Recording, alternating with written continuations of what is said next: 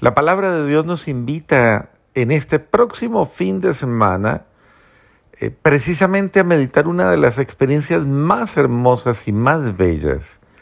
Y es precisamente esa relación de Dios con nosotros a pesar de nuestras faltas, a pesar de nuestros múltiples pecados, a pesar de nuestras grandes deficiencias, torpezas, errores y muchas veces nuestra propia realidad tal vez de confusión.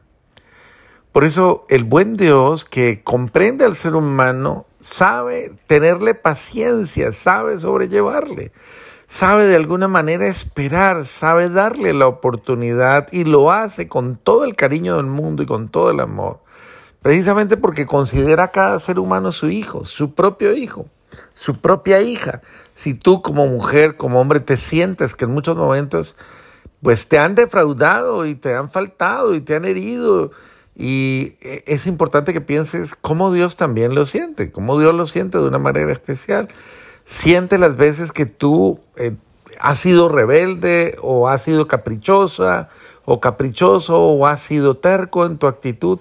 Y a pesar de que muchas veces te ha advertido de que no hagas aquello que te puede herir, que te puede hacer mal, tú lo haces.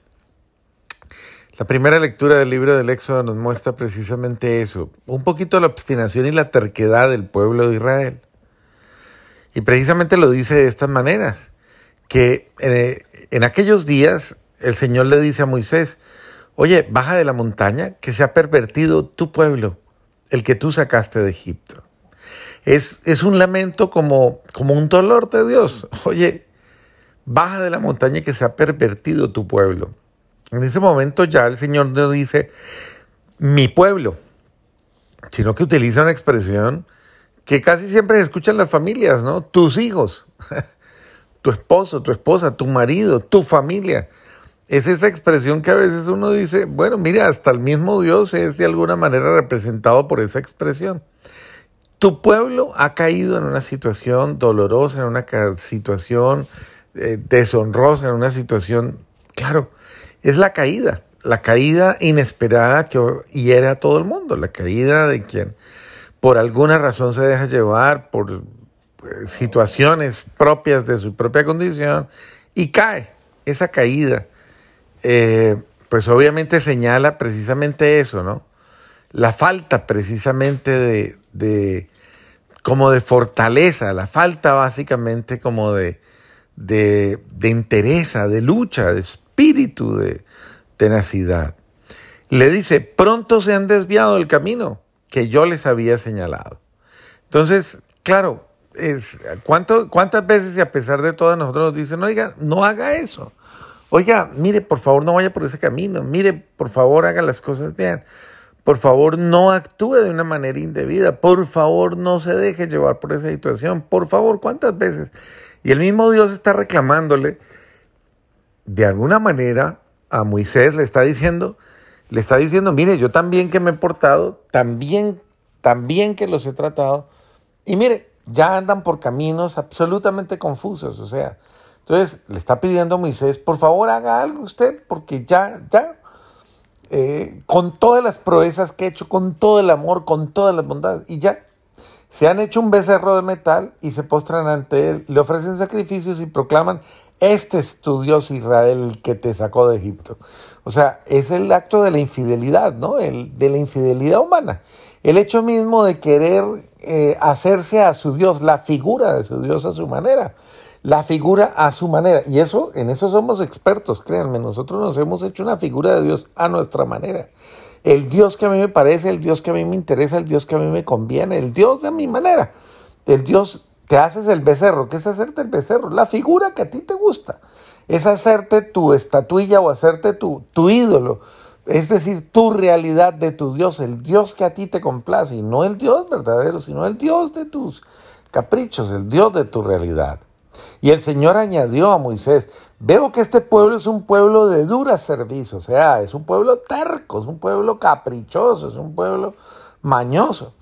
Y por eso déjame que mi ira se va a encender contra ellos hasta consumirlos y de, a ti, de ti haré un pueblo nuevo. Un poco lo que sucedió en Sodoma y Gomorra con Abraham en su momento.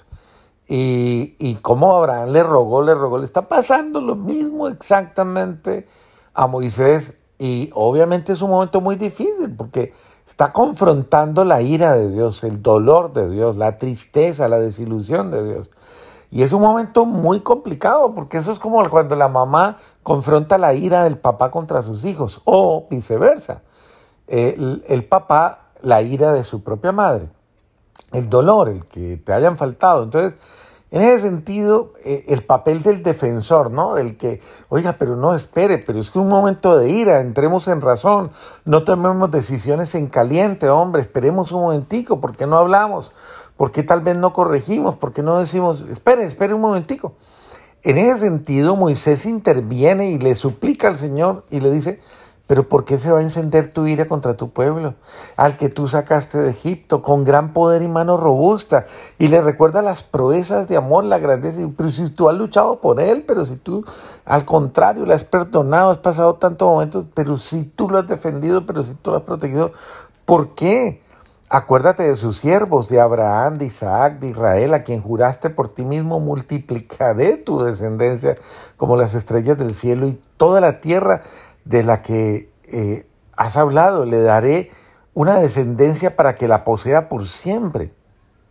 Y, estas palabras parece que tocan el corazón de Dios, porque Moisés insiste, insiste, insiste, es el ese es el papel del, del, intercesor, del que justifica, del que lucha por el otro, y, y cuántas veces tenemos que luchar por el otro. Y en ese sentido es el luchar por el otro que es débil, que es frágil, que es torpe, pero que de verdad vale la pena que luchemos por él. Entonces ahí es donde de pronto hay que hacer un alto y luchar por esa persona, luchar por esa situación y pedirle al buen Dios que, que pues tenga misericordia. Entonces se arrepintió el Señor de la amenaza que había pronunciado contra su pueblo. Es que el que ama, el que ama como Dios ama, pues es lento a la cólera, o sea, se sabe arrepentir cuando ya comprende que, a ver, si la ira no puede calmar nada, el dolor. Un buen papá, una buena mamá, no se pueden dejar llevar por, por la ira e intenso dolor. Un buen papá y una buena mamá tienen que hacer un alto y pensar, a ver, Dios mío, si yo puedo hacer las cosas de manera diferente.